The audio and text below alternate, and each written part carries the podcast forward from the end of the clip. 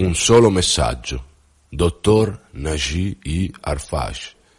Serie Cerco la verità. Dedica a coloro che cercano sinceramente la verità, onestamente e con la mente aperta. Sommario. Domande da porsi prima di leggere. Diritti al punto.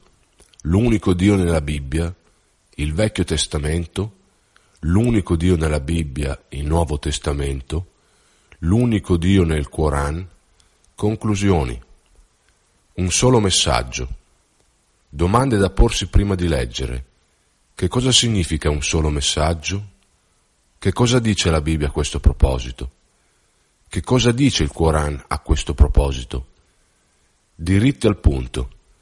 Fin dalla creazione di Adamo, soltanto un messaggio originario è stato ripetutamente consegnato agli uomini nel corso della storia dell'umanità. Così, per ricordarlo alla gente e riportare sulla retta via, molti profeti e messaggeri, tra cui Adamo, Noè, Abramo, Mosè, Gesù e Mohammed, pace su di loro, furono inviati dall'unico vero Dio a trasmettere questo messaggio. Il vero Dio è uno solo. Rendete culto a Lui solo e osservate i Suoi comandamenti. Il vero Dio, il Creatore, ha inviato il profeta per trasmettere il seguente messaggio. Adam, Dio è uno. Noè, Dio è uno. Abramo, Dio è uno. Mosè, Dio è uno. Gesù, Dio è uno. Mohammed, Dio è uno. Dio inviò questi maggiori profeti, così come molti altri profeti e messaggeri, per svolgere molteplici compiti e missioni, tra cui 1 ricevere la guida da Dio e trasmetterla alla gente. 2. Trasmettere il messaggio che Dio è uno. 3. Essere modelli da seguire per i loro popoli. 4. Istruire i loro popoli e temere Dio ed ad osservare i suoi comandamenti. 5. Insegnare ai loro discepoli importanti principi religiosi e morali e regole mondane. 6 guidare coloro che erano deviati, che disobbedivano a Dio o adoravano altri dei o idoli. 7. Spiegare alla gente quale fosse la loro destinazione definitiva, l'ultimo giorno, e ciò che conducesse al paradiso o al fuoco dell'inferno. È stato lo stesso Dio a creare ed inviare questi profeti e messaggeri. Egli è il creatore di tutti gli esseri umani, di tutti gli animali e di tutte le cose. È proprio questo vero Dio che ha creato l'intero universo, inclusa la natura e tutto ciò che contiene. Egli è il creatore della vita, della morte e della vita dopo la morte. L'unicità di questo vero Dio, il creatore, è evidente e facilmente rintracciabili nelle sacre scritture di ebrei, cristiani, musulmani e altri. Studiando il concetto di Dio nella Bibbia e nel Quran sinceramente e obiettivamente, un sincero ricercatore della verità sarebbe in grado di discernere la qualità unica appartenente al solo vero Dio. Alcune delle qualità che distinguono questo solo vero Dio da altri che affermano di essere Dio sono questo vero Dio è il creatore, non è stato creato, questo vero Dio è uno, non, tra, non tre o di più, non ha associati né consimili. Questo unico vero Dio è invisibile, Nessuno può vederlo in questa vita, non si è manifestato fisicamente né incarnato in altre forme. Questo unico vero Dio è eterno, non muore né cambia. Questo unico vero Dio non ha bisogno di nessuno, né di una madre, né di un padre, né di un figlio, non ha bisogno di nulla, né di cibo, né di bevande, né di aiuto. Invece gli altri hanno bisogno di Lui questo unico vero Dio è unico nei suoi attributi, nessuno è come Lui, nessuna similitudine umana o animale può essergli attribuita. Possiamo partire da questi criteri e qualità, così come le altre appartenenti a Lui solo, per esaminare e rigettare qualsiasi pretesa di essere Dio. Ora vorrei passare ad esaminare l'unico messaggio di cui sopra, citando alcuni versetti biblici e coranici, confermanti l'unicità di Dio. Ma prima di farlo vorrei condividere con voi questo pensiero. Alcuni cristiani potrebbero esclamare con meraviglia, è ovvio che un Dio sia uno, noi crediamo in un solo Dio, allora qual è il punto? Tuttavia, basandosi su molteplici letture e sullo studio di diverso materiale della cristianità e attraverso le discussioni con numerosi cristiani, sono giunto a capire che essi percepiscono questo unico Dio includente. 1. Dio il Padre. 2. Dio il Figlio. 3. Dio lo Spirito Santo. Così basandosi sul comune buonsenso e la semplice logica, un sincero e onesto ricercatore della verità potrebbe argomentare. Cosa intende dire dichiarando che Dio è uno? Riferendovi al contempo a tre dei? Dio è uno in tre o tre in uno? Uno in tre o tre in uno? In aggiunta a ciò, secondo i dogmi cristiani, questi tre dei hanno diverse identità, immagini, ruoli e funzioni. Uno, Dio il Padre, uguale al Creatore. Due, il Figlio, uguale il Salvatore. 3. Dio, lo Spirito Santo uguale il Consolatore. In questo modo, se Gesù, Dio il Figlio o il Figlio di Dio, fosse realmente Dio o parte dell'unico Dio, ciò non contraddirebbe forse la Bibbia stessa, quando sostiene che nessuno può vedere Dio né sentire la sua voce? La Bibbia afferma, non avete mai sentito la sua voce né visto il suo volto, Giovanni 5:37.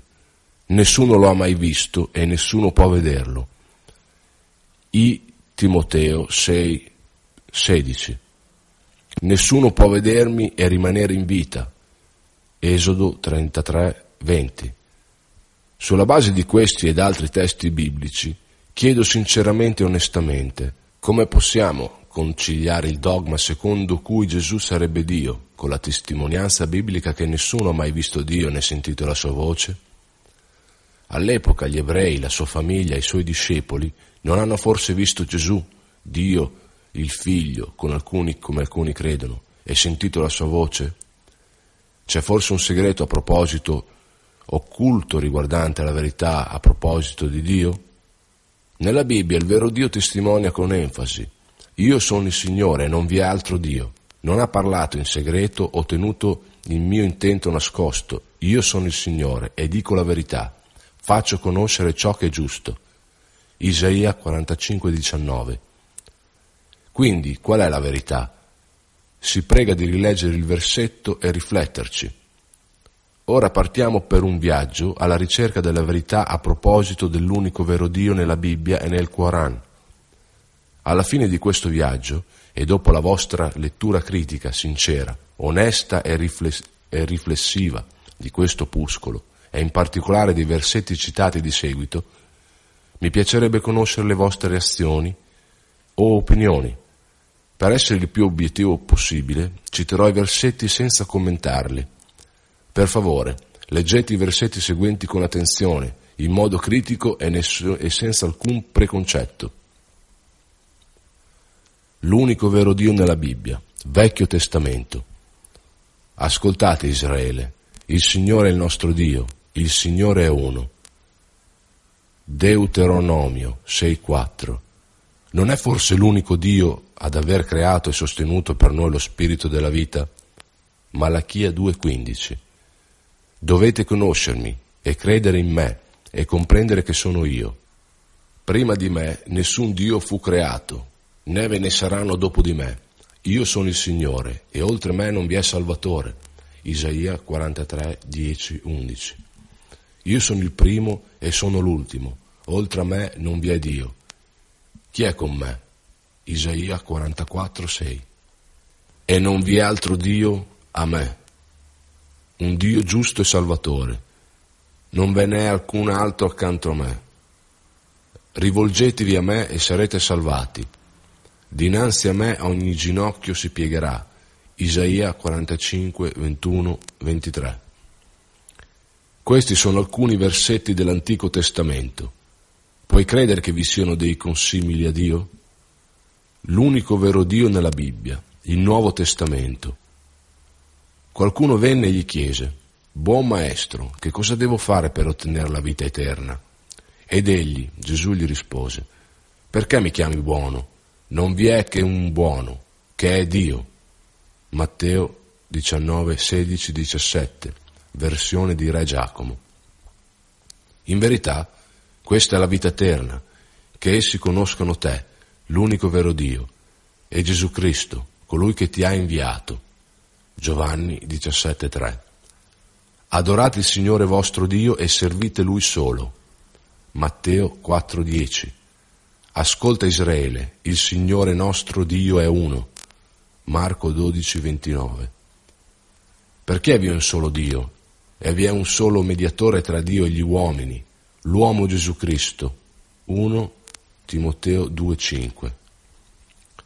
Potete rievocare altri versetti che confermino che Dio è uno solo? Non tre. L'unico vero Dio nel Quran. Di, egli Allah è unico, Allah è l'assoluto, non ha generato, non è stato generato e nessuno è uguale a lui. Non c'è altro Dio che me, adoratemi. Sono certamente miscredenti quelli che dicono, in verità Allah è il terzo di tre, mentre non c'è Dio all'infuori del Dio unico. Vi è forse un'altra divinità assieme ad Allah? No, la maggior parte di loro non sanno. Vi è forse un'altra divinità assieme ad Allah? Allah è ben più alto di ciò che gli associano. Vi è forse un'altra divinità assieme ad Allah? Di, producete la vostra prova se siete ver- veridici. In effetti questo messaggio concernente l'unicità di Dio, vale a dire Tawhid in arabo, è il tema fondamentale nel Corano. Conclusioni. Questi versetti, così come centinaia di simili elementi di prova nella Bibbia e nel Corano, confermano questo unico, eterno messaggio. Il vero Dio è uno solo. Non solo la Bibbia afferma che Dio è uno solo, ma rivela anche il vero Dio, il Creatore e l'unico Salvatore. Prima di me nessuno fu creato, né ve ne saranno dopo di me. Io sono il Signore e oltre me non vi è Salvatore. Isaia 43, 10, 11. Quindi, secondo questa affermazione, tutti gli altri ipotetici dei e divinità come Gesù, lo Spirito Santo, Brahma, Vishnu, Shiva, Krishna o Buddha non sono né dei né manifestazioni dell'unico vero Dio. Fu a causa di queste false credenze che, dopo che gli ebrei adorarono altri dei, l'ira del Signore li colpì. Numeri 25.3. Parimenti, Mosè distrusse il vitello d'oro. D'altra parte, gli Esseni, una delle più antiche comunità della comunità cristiana degli Unitariani, subirono torture e persecuzioni a causa del loro rifiuto di sostituire gli insegnamenti monoteistici di Gesù con l'innovazione paolina della Trinità. In sintesi, tutti i profeti di Dio, inclusi Adamo, Noè, Abramo, Mosè, Gesù e Muhammad, furono inviati dallo stesso Dio, il Creatore, per trasmettere lo stesso messaggio. Il vero Dio è uno solo. Adorate Lui solo e seguite i Suoi comandamenti. E poiché questi profeti e messaggeri predicarono lo stesso messaggio, la loro religione deve essere la stessa. Allora qual è la religione di questi profeti e messaggeri? La sottomissione al volere di Dio è l'essenza del messaggio di questi profeti. Questa parola sottomissione in arabo si dice Islam.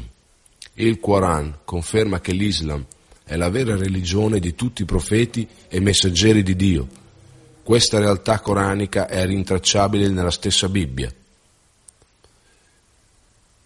ed è quel che sarà discusso a Dio piacendo nel prossimo opuscolo. In definitiva, per raggiungere la salvezza dobbiamo accogliere e credere al suddetto messaggio volentieri e con cuore aperto. Tuttavia, farlo non è sufficiente. Dobbiamo anche credere in tutti i veri profeti di Dio, incluso il profeta Mohammed, e seguire la loro retta guida e i loro insegnamenti. Questa è la porta dell'ingresso verso una felice vita eterna. Quindi, se sei sinceramente alla ricerca della verità e desideri la salvezza, dovresti prendere in considerazione tutto ciò adesso, prima che sia troppo tardi, prima che giunga la morte. Potrebbe giungere presto, chi può saperlo. Un'altra cosa, un ultimo pensiero. Coloro che sono sinceri, onesti, seri, obiettivi e che stanno cercando la verità con mente aperta e dopo aver riflettuto criticamente su questo messaggio, potrebbero porsi domande come allora qual è la verità? Che cosa posso fare? Puoi sinceramente credere nel tuo solo vero Dio, Allah, credere nel suo ultimo messaggero e pronunciare la seguente testimonianza. Testimonio che non vi è alcun degno di adorazione al di fuori dell'unico vero Dio, Allah, e che Mohammed è il messaggero di Dio, Allah. Questa testimonianza è il primo passo sulla strada della vita eterna e la vera chiave per la porta del paradiso. Se deciderai di incamminarti lungo questa via, potrai contattare un amico musulmano, il più vicino centro islamico, oppure me. Sarei molto felice di esserti utile. Sì, puoi farlo. Di, o miei servi, che avete ceduto contro voi stessi, non disperate della misericordia di Allah Allah perdona tutti i peccati. In verità Egli è il perdonatore, il misericordioso. Tornate pentiti al vostro Signore e sottomettetevi a Lui, prima che vi colga il castigo, che allora non sarete soccorsi. Brevi definizione dei principali termini islamici. Allah, il nome corretto dell'unico vero Dio, il Creatore. Allah è il vero Dio di tutta l'umanità ebrei, cristiani, musulmani, indù, eccetera. Mohammed, l'ultimo profeta dell'unico vero Dio, Allah. Islam, sottomissione alla volontà del Creatore, il vero Dio, Allah. Si può raggiungere la vera felicità e serenità soltanto attraverso la sottomissione e l'obbedienza al vero Dio. Muslim, musulmano, colui che si sottomette alla volontà del vero Dio, Allah, il Creatore. Quran, Corano. Per maggiori informazioni, domande, consigli o commenti potete contattare l'autore, dottor Naji Arfaj, sito www.360israelbeauty.com oppure scrivete un'email a abctruth.hotmail.com telefono più 966 559 13113 P.O. Box 418 Hofuf